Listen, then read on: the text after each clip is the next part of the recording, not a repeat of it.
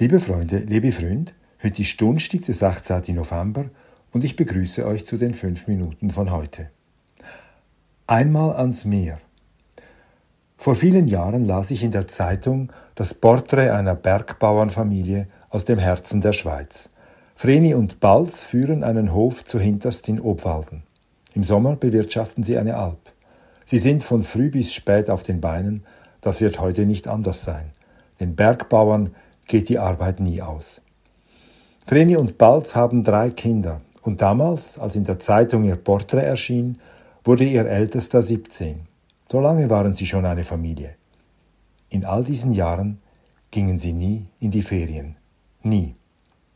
Bestimmt hätten sie einmal weiter wegreisen können. Man kann so etwas organisieren. Aber offenbar war es nicht nötig. Niemand muss in die Ferien reisen, auch wenn es alle tun. Man kann auch zu Hause zufrieden sein. Die Welt, in der wir nicht leben, müssen wir nicht gesehen haben. Doch am Ende des Berichts sagte die Bergbäuerin, ich würde gern ein paar Tage ans Meer gehen. Sie sagte es, als würde sie etwas spüren, als würde sie spüren, dass es doch einmal nötig ist, weiter wegzugehen, so notwendig vielleicht wie Essen und Trinken.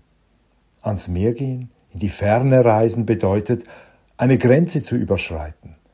Man möchte die Grenze der eigenen Welt überschreiten.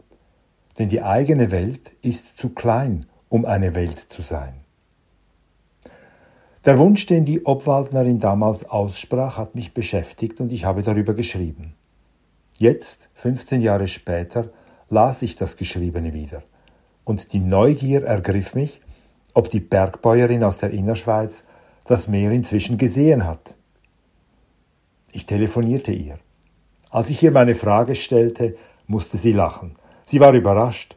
Doch dann erzählte sie mir, sie habe das Meer wirklich sehen wollen und sie habe auch einmal fliegen wollen. Vor einigen Jahren bot sich dann eine Gelegenheit. Die Chefin ihrer Tochter besitzt eine Ferienwohnung in Spanien, direkt am Meer. Wenn ihr wollt, sagte die Chefin, könnt ihr die Wohnung jederzeit haben. Da beschloss die Bergbäuerin, mit ihrer Tochter nach Spanien zu reisen. Balz, ihr Mann, blieb zu Hause. Jemand musste den Hof hüten, und dem Bauern war das gerade recht. Spanien, das Meer und überhaupt das Ausland lockten ihn nicht. Also reisten Vreni und ihre Tochter allein. Das erste Mal in ein Flugzeug zu steigen, war ein Abenteuer für sich, und als dann Vreni am Meer stand, erfüllte sich schon ein Traum. Fünf Tage verbrachte sie mit ihrer Tochter am Meer. Und sie schwamm auch im Meer. Und sie genoss auch die Wärme in Spanien. Gefallen hatte sie sehr. Aber ich glaube, ich mache aus dem, was sie erlebte, etwas Größeres als die Bäuerin selbst. Denn als ich sie fragte, ob sie wieder ans Meer reisen wolle, meinte sie, nein, sie habe das Meer jetzt gesehen, und das Erlebnis des Fliegens habe sie auch gehabt. Ein oder zweimal seither nahm sie an einer Garreise teil. Die Fahrt ging ins Südtirol, knapp über die Grenze. Und hin und wieder geht sie ihre andere Tochter besuchen, die ins Bündnerland geheiratet hat. Dort ist es auch schön, erklärte sie, obwohl es im Bündnerland wie bei ihr zu Hause aussieht.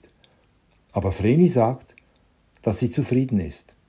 Und ich glaube ihr. Sie hat mir etwas voraus, auch wenn ich sie nicht verstehe.